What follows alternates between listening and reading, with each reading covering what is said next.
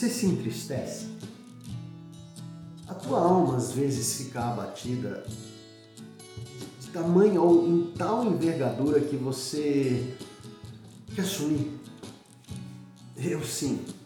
Não poucas, mas muitas vezes eu estou entristecido. E interessante que às vezes as pessoas não percebem, porque eu visto uma máscara e eu acabo passando para elas uma outra, eu passo para elas uma outra impressão. A impressão de quem está bem, está tudo certo, sou vitorioso e contente em todo tempo. A alegria é a minha essência. Mas quando na verdade a minha alma está profundamente abatida.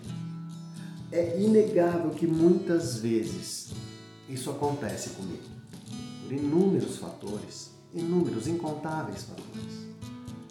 Creio eu que com você também a situação se repita. Que você também vive experiências deste tipo. O salmista fala, no Salmo 42, porque está abatida, ó minha alma. Era como se ele dissesse, clamasse a Deus, por que, que há um vazio existencial? Porque dentro de mim há uma tristeza que nada faz ela ir embora ou abrandar. Porque está abatida, ó minha alma. O salmista continua o seu texto dizendo que ele então iria esperar no Senhor. Aquela tristeza ele iria entregar e aguardar a cura e o renovo em Deus, porque ele sabia que logo, logo ele louvaria a Deus. Em alegria ele continuaria sua vida. Olha, eu não sei como tem sido a tua jornada.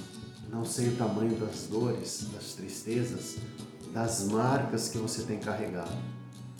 Mas eu sei que se você esperar no Senhor, mas esperar de verdade mesmo, Ele vai te curar. Ele vai trazer o alívio e a leveza no teu dia isso vai ser tão impactante no teu íntimo que você vai louvar e adorar a Deus. Faça desse salmo o bálsamo da tua alma. Leia este verso, leia esta frase, guarde esta frase para quando você estiver nestes momentos onde o vazio existencial faz parte do teu todo. Lembre-se que no Senhor você vai encontrar o contentamento que vai te trazer paz e tranquilidade. Deus, Ele está guardando para você o melhor, porque Ele deu, em teu favor, o melhor.